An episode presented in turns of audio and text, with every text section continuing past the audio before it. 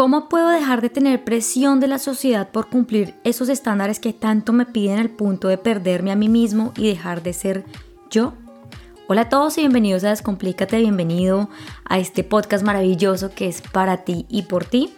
Y hoy vengo a hablar de esos estándares y esas presiones que las personas nos ponen en la vida y que muchas veces no nos dejan y no nos permiten ver con claridad aquello que para nosotros es evidente e innato, por decirlo así. Quiero que empecemos preguntándonos quién es la persona que nos está dando la presión y qué es eso de presión. La presión es una fuerza que se genera y se ejecuta al punto de lograr un objetivo muy claro, cuya intención es realmente incierta. Pensemos qué objetos o qué pasa cuando el objeto está bajo un estado de presión, explota, ¿verdad? Cuando tienes una botella de agua que tú la subes a un avión porque entra un estado de presión y te bajas de él y vas a abrir esa botella, muchas veces esa botella se explota. Y muchas veces pasa también con otros objetos materiales. Cuando está sobre presión y eso se aguanta y se aguanta, llega un punto en que la persona en particular explota y suelta todo aquello de una manera desaforada, como un león, y empieza a gritar y a manifestar y a expresar su cansancio con respecto a lo que siente y piensa según una situación determinada. Pero entonces, ¿quién es la persona que nos está dando presión? ¿Mi mamá? ¿Mi papá? ¿Mi profesor? ¿Mi jefe? ¿Mi amigo el que considero que es superior que yo? ¿De dónde viene esa presión que, se que tanto se está generando en mí? Muchas veces esta presión se da de figuras de autoridad, personas que son mayores a uno. Y en algunas ocasiones se puede llegar a ver que estas personas generan este tipo de presión porque ellas mismas no han cumplido esos estándares y no quieren ni permiten de alguna manera forzosa que la persona viva por la misma experiencia y el mismo camino que esa persona en particular ha vivido. Por tanto, genera una presión en ti sin saber y tener la intención de quererte causar daño. Hay otro tipo de presión que nosotros mismos nos generamos cuando nos empezamos a comparar con los unos o con los otros, pues creemos que tenemos una competencia en particular con alguna persona porque la consideramos como esa competencia que no me deja fluir. Entonces nosotros mismos nos generamos una presión que no viene de afuera, sino viene en nuestro interior de aquello que tenemos que sanar.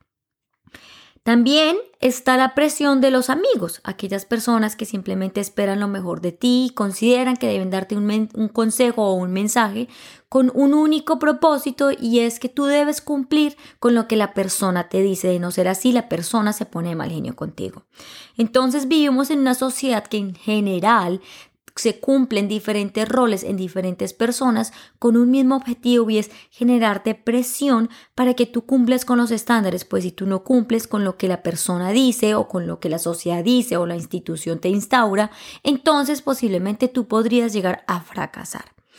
Pero se ha visto que cuando la persona actúa desde la intuición y sigue su sueño y rompe todos los esquemas, por lo general la persona llega y vuela tan alto porque ha seguido su creatividad y ha seguido su llamado de realizar aquello que tanto le apasiona y tanto ama.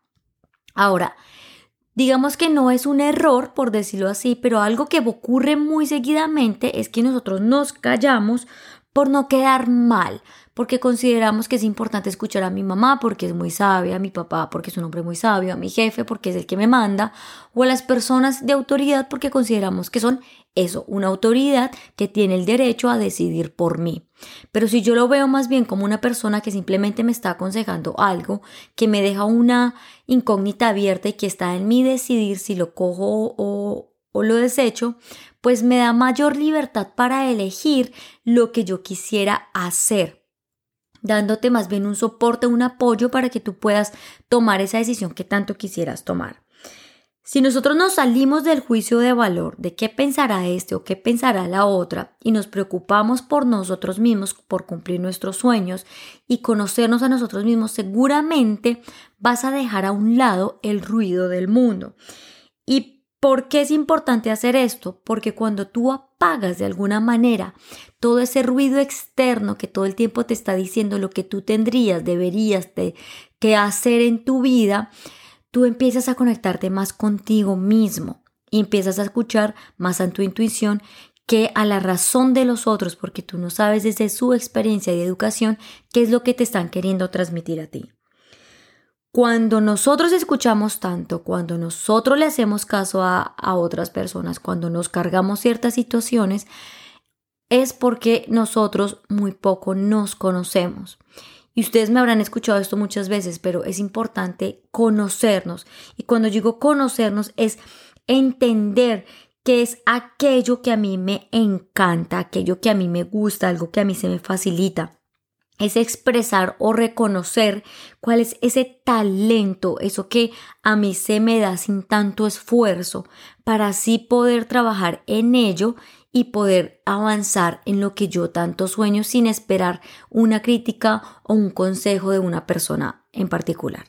Cuando tú te conectas con ese talento innato, creativo, tuyo mismo, propio, que nace de ti, que es innato, que te, sí, te surge, como ya dije antes, y empiezas a crear eso, tú estás tan en tu, en tu cuento de estar creando aquello que tú tanto anhelas, que te emocionas, que te pones eufórico, que para ti es tan perfecto y tan correcto, que muchas veces las alas se te cortan simplemente cuando se lo muestras a otra persona y ya empieza a hacer una mala cara o empieza a decirte algo porque tú estás a la expectativa de creer que esa persona le tiene que gustar lo que tú hiciste, olvidándote así a ti mismo, creyendo y dándole el poder a la otra persona para que elija y escoja por ti.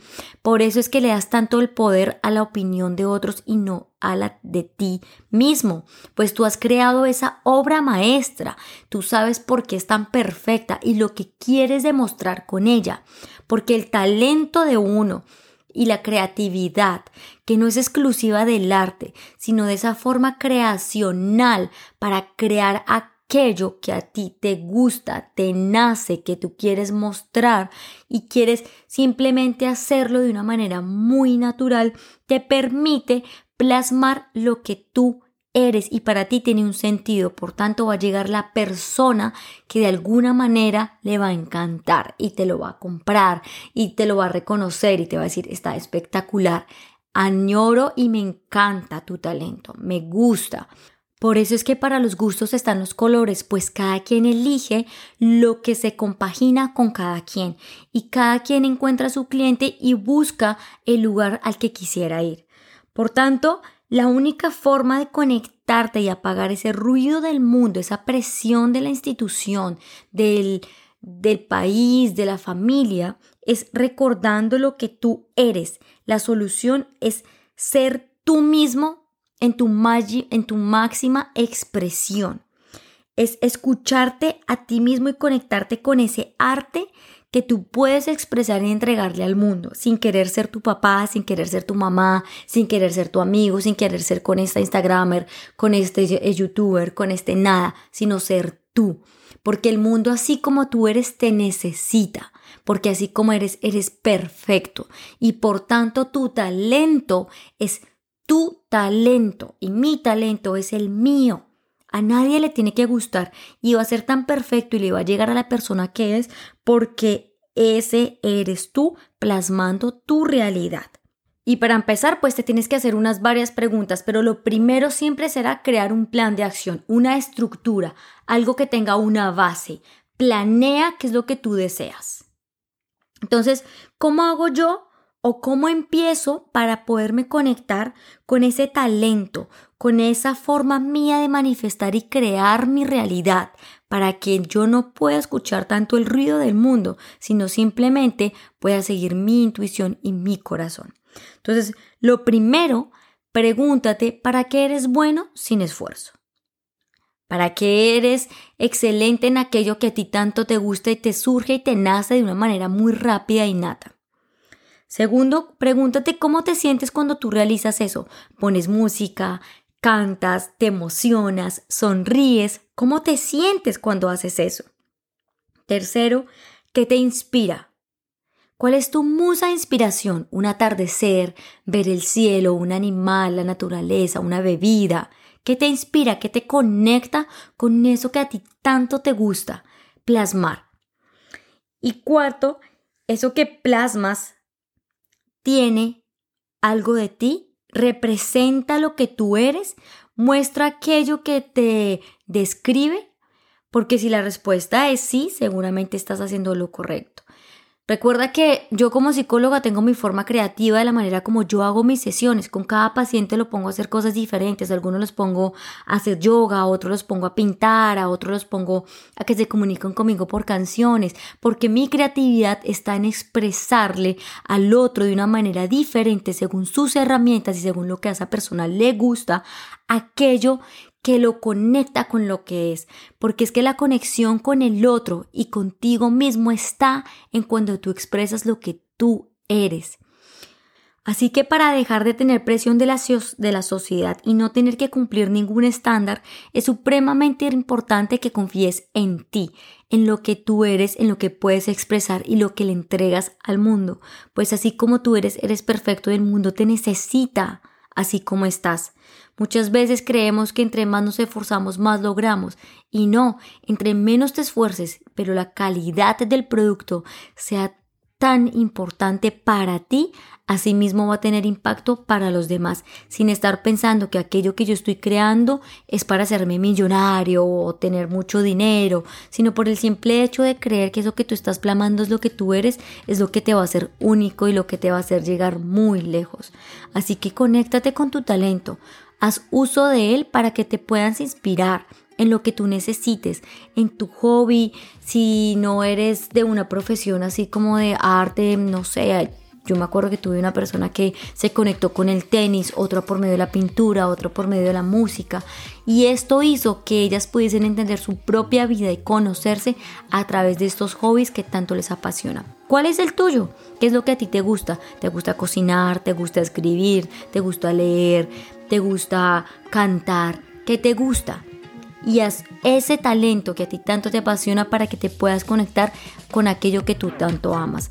Pues al hacerlo tendrás mayor claridad en tu propia vida y de la misma manera la guiarás hacia el camino correcto de tanta felicidad y alegría que es lo que tanto esperas. Muchas gracias por escucharme.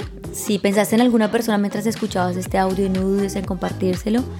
Y si te interesaría saber un poco más de mí, me puedes encontrar en Instagram como arroba mi o si me quieres escribir en algo, un mensajito o algo en particular sobre que quisieras que hablara de algún tema, pues no dudes en hacerlo. Me encuentras en descomplicate con. Nos vemos en el próximo capítulo y que tengas una excelente semana. Chao.